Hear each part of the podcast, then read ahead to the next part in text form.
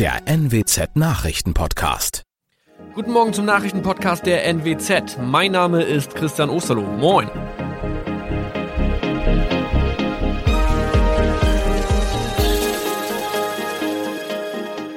Und das sind unsere regionalen Nachrichten am Morgen.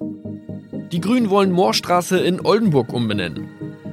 Viereinhalb Jahre Gefängnis für Falschgoldhandel. Und Landkreis Kloppenburg meldet ersten Omikron-Fall. Der Name Moorstraße könnte laut den Oldenburger Grünen rassistisch aufgefasst werden. Deshalb fordern diese eine Umbenennung. Die Straße wurde allerdings nach Hermann Moor benannt, einem der ersten Siedler in der Gegend. Um Missverständnisse auszuschließen, beantragen die Grünen eine Änderung in Hermann Moor Straße. Dann müssten alle Anwohner ihre neue Adresse in ihren Pässen angleichen. Außerdem müssten Polizei, Feuerwehr, Rettungsdienste und Anbieter von Navigationssystemen informiert werden. Die Stadtverwaltung schlug vor, ein Zusatzschild mit Informationen zur Person Hermann Mohr anzubringen. So könne man alle Irritationen beseitigen.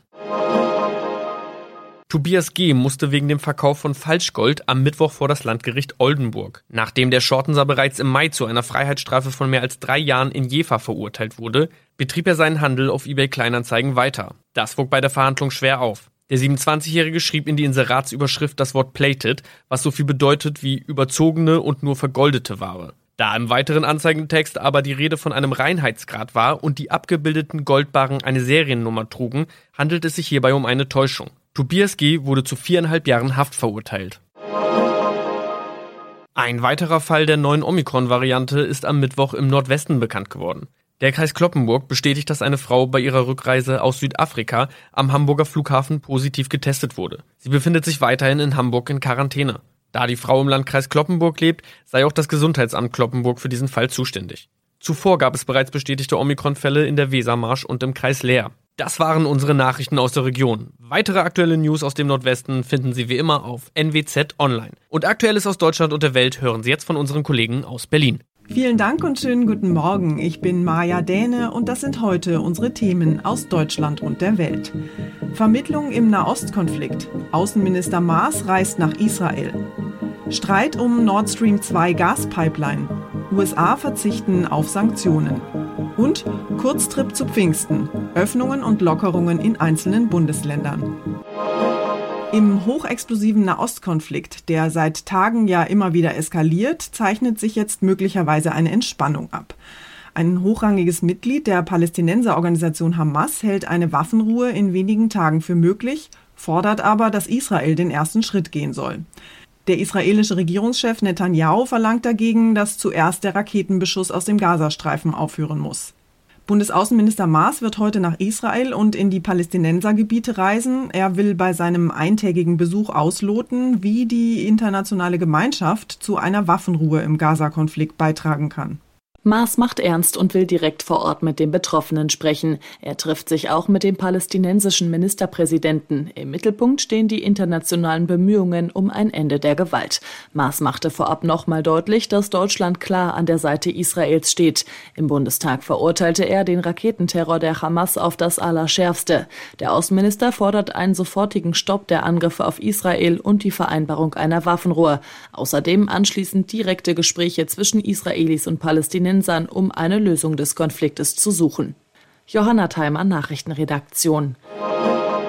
Im Streit um die Ostsee-Pipeline Nord Stream 2 verzichtet die Regierung von US-Präsident Biden offenbar auf Sanktionen gegen die Betreibergesellschaft, und zwar auch aus Rücksicht auf die Beziehungen zu Deutschland. In einem Bericht von US-Außenminister Blinken heißt es, auf Strafmaßnahmen gegen den Konzern und den deutschen Geschäftsführer wird aus Gründen des nationalen Interesses verzichtet, denn solche Sanktionen würden die US-Beziehungen mit Deutschland, der EU und anderen europäischen Verbündeten negativ beeinflussen. In der Bundesregierung sorgt der weitgehende Verzicht der USA auf Strafmaßnahmen für Aufatmen. Die beiden Regierung ist nicht willens, die Beziehung mit Deutschland wegen der Nord Stream 2 Pipeline zu zerrütten. Gerade haben die USA angefangen, die schwer strapazierte Freundschaft mit den Verbündeten wieder zu pflegen. Da ist ein Rückzieher im Pipeline-Streit leichter als Strafen und Durchsetzungskraft. Nach dem Bericht sollen nur einige weitere russische Schiffe mit Strafmaßnahmen belegt werden. Die Republikaner kritisieren, die beiden Regierungen habe die Pipeline nie wirklich verhindern wollen. Allerdings hatte Biden nie einen Hehl daraus gemacht, dass auch er das Projekt ablehnt. Tina Eck, USA. Und wir schauen noch nach Berlin. Dort gibt es kurz vor der Bundestagswahl einen Ministerinnenrücktritt. Wegen einer Plagiatsaffäre bei ihrer Doktorarbeit steht Familienministerin Franziska Giffey schon länger in der Kritik und jetzt ist sie deshalb zurückgetreten. Einen kompletten Ausstieg aus der Politik plant die 43-jährige SPD-Politikerin allerdings nicht. Im September will Giffey regierende Bürgermeisterin von Berlin werden. Der Doktortitel, den Giffey im letzten Jahr eigenmächtig abgelegt hat, beschäftigt sie im Prinzip seit Amtsantritt. Immer wieder wurde die Doktorarbeit auf Mängel untersucht. Seit kurzem liegt ein neuer Bericht der Freien Universität Berlin vor. Das Ergebnis ist noch nicht offiziell. Erst nach Stellungnahme Giffeys ist das Verfahren abgeschlossen. Egal, ob sie ihren Doktortitel behält oder nicht, sie will im Herbst regierende Bürgermeisterin in Berlin werden. Daran, so heißt es in ihrer Rücktrittserklärung, ändert sich auch nichts. Ihre Nachfolgerin bis zur Bundestagswahl steht auch schon fest. Justizministerin Christine Lambrecht soll nun Giffeys Amt geschäft geschäftsführend übernehmen. Aus Berlin, Tine Klimach. Vor dem Oberlandesgericht Frankfurt beginnt heute der Prozess gegen den früheren Bundeswehr-Oberleutnant Franco A. Ihm wird vorgeworfen, aus mutmaßlich rechtsextremistischer Motivation Waffen beschafft zu haben, um Anschläge auf Spitzenpolitiker zu verüben. Eva Kraftschick beobachtet den Prozess in Frankfurt für uns.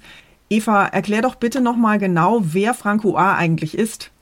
Ja, Franco A. ist ein 32 Jahre alter Oberleutnant der Bundeswehr, der bis zu seiner Festnahme in einer deutsch-französischen Einheit im Elsass gedient hat und der aber auch ein Doppelleben führte, indem er sich nämlich als syrischer Flüchtling registrieren ließ. Warum hat sich Franco A. denn als syrischer Flüchtling ausgegeben? Sein Anwalt sagt, äh, es habe ihm daran gelegen, Missstände aufzudecken und die Bundesanwaltschaft als Anklage geht davon aus, dass Franco A. aus rechtsextremistischen Motiven heraus Anschläge geplant hat auf Politiker und auf Menschen, die Flüchtlinge unterstützen und dass er vorgehabt haben soll, nach einem solchen Anschlag den Verdacht auf muslimische Geflüchtete zu lenken. Was erhofft man sich denn jetzt von dem Prozess? In diesem Prozess muss jetzt abgewartet werden, wie die Beweislage ist, die die Anklage äh, präsentiert. Ein Hinweis darauf, dass es schwierig sein könnte, ihm die Vorwürfe nachzuweisen, könnte sein, dass der Haftbefehl bereits im November 2017 aufgehoben wurde.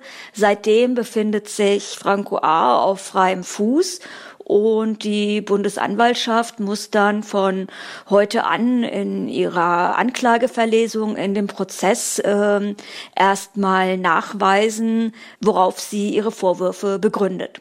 Dankeschön, Eva, nach Frankfurt. Und wir haben noch eine Meldung zum Fußball. Der Kader für die Europameisterschaft steht und es wird ein Comeback für Thomas Müller und Mats Hummels geben. Bundestrainer Löw hat nämlich die beiden von ihm 2019 ausgemusterten Spieler für die Fußball-EM in die Nationalmannschaft zurückgeholt. Nach ihrer Ausbotung vor zwei Jahren sollen Müller und Hummels bei der EM nun eine ganz zentrale Rolle spielen, erklärte Bundestrainer Löw. Dass sie da auf dem Platz jetzt das, was uns dann vielleicht auch mal gefehlt hat in einigen Spielen, schwierigen Momenten, Führung, Verantwortung übernehmen. Das, das erwarte ich natürlich von den beiden Spielern. Getragen wird das deutsche Aufgebot von einem starken Bayern-Block. Insgesamt acht Spieler des deutschen Rekordmeisters sind dabei, darunter auch Youngster Jamal Musiala. Auf die Münchner warten nun drei Spiele in der heimischen Arena in der EM-Gruppenphase. Moritz Einzel, Sportredaktion. Unser Tipp des Tages heute für alle, die sich auf einen Kurztrip oder zumindest auf einen Besuch im Biergarten an Pfingsten freuen. Pünktlich zum langen Wochenende haben viele Bundesländer ja ihre Corona-Beschränkungen gelockert und vorausgesetzt, dass das Wetter mitspielt, können wir uns zum ersten Mal seit langem in einem Biergarten oder auf eine Kaffeeterrasse setzen. Sogar der ein oder andere Kurztrip ans Meer oder in die Berge ist über die Pfingsttage drin. Thomas Bremser aus unserer Serviceredaktion weiß, was alles möglich ist und auf welche Corona-Regeln wir trotz der Lockerungen und Öffnungen noch achten müssen. Thomas, in mehreren Bundesländern haben Hotels und Außengastro über Pfingsten geöffnet, aber das ist ja sehr unterschiedlich geregelt. Wohin kann ich denn für einen Kurztrip am besten fahren? Ja, ich kann mir vorstellen, dass es viele nach Schleswig-Holstein zieht, Sylt, St. Peter-Ording oder Husum. Das Bundesland hat die geringste Inzidenz und hat Hotels und Außengastro geöffnet. Klar, alles nur mit Tests möglich, vor der Anreise aber dann auch alle drei Tage. Kein Urlaub ist möglich weiter im Osten, auf Rügen zum Beispiel, denn Mecklenburg-Vorpommern öffnet wohl erst wieder Mitte Juni. Wen es in die bayerischen Berge zieht, der muss flexibel sein. Pünktlich zu Pfingsten öffnen Hotels, Campingplätze und Gastro wieder, aber nur in Orten, wo die Inzidenz sieben Tage lang unter 100 liegt. Derzeit in mehreren Orten im Allgäu zum Beispiel. Das klingt ja alles ganz verlockend, aber wie komme ich denn da hin? Hat sich denn die Bahn auf das Pfingstwochenende irgendwie vorbereitet? Ja, die setzt deutlich mehr Züge ein, vor allem am Freitag, weil deutlich mehr Menschen natürlich unterwegs sein werden über die Feiertage und es gibt mehr Sicherheitspersonal, um die Maskenpflicht zu kontrollieren. Eine kleine Unsicherheit gibt's beim Bahnfahren übrigens noch. Die Gewerkschaft droht mit Warnstreiks im aktuellen Tarifstreit, eventuell auch über Pfingsten. Allerdings ist das dann doch eher unwahrscheinlich und so ein Streik wird einen Tag vorher meist angekündigt. Auf den Autobahnen wird's voll, vor allem vor den Grenzen nach Italien, der Schweiz, Österreich oder Kroatien, denn bei der der Einreise müssen alle einen negativen Corona-Test vorweisen. Lockerungen und Öffnungen zu Pfingsten. Dankeschön, Thomas. Und zum Schluss geht es hier bei uns um, naja, Gemüse mit Fleischbeilage. In einem Berliner Supermarkt hat nämlich eine Kundin, die eigentlich Brokkoli kaufen wollte, nicht nur das Gemüse, sondern auch noch eine Schlange in der Plastikverpackung gefunden. Und zwar eine lebende Schlange. Die Supermarktleitung alarmierte daraufhin die Polizei. Die Beamten stellten den Brokkoli samt Schlange sicher und lieferten das Ganze im Tierheim ab. Schlange und Brokkoli stammen laut Verpackung übrigens aus Spanien. Offenbar war genügend Sauerstoff und Platz für die rund 12 cm lange Schlange in der Verpackung gewesen. Die Vipernata ist übrigens, Gott sei Dank, ungiftig und es geht ihr einigermaßen gut, obwohl sie den Weg von Spanien in den Berliner Supermarkt wahrscheinlich in einem Kühltransporter verbracht hat. Im Moment wird die Brokkolischlange im Tierheim aufgepäppelt. Einen Namen hat sie noch nicht, soll aber bald einen bekommen. Und sobald sie wieder fit ist, findet sich hoffentlich auch ein neues Zuhause für sie. Das war's von mir für heute. Ich bin Maja Däne und wünsche Ihnen einen entspannten Tag. Tschüss und bis morgen.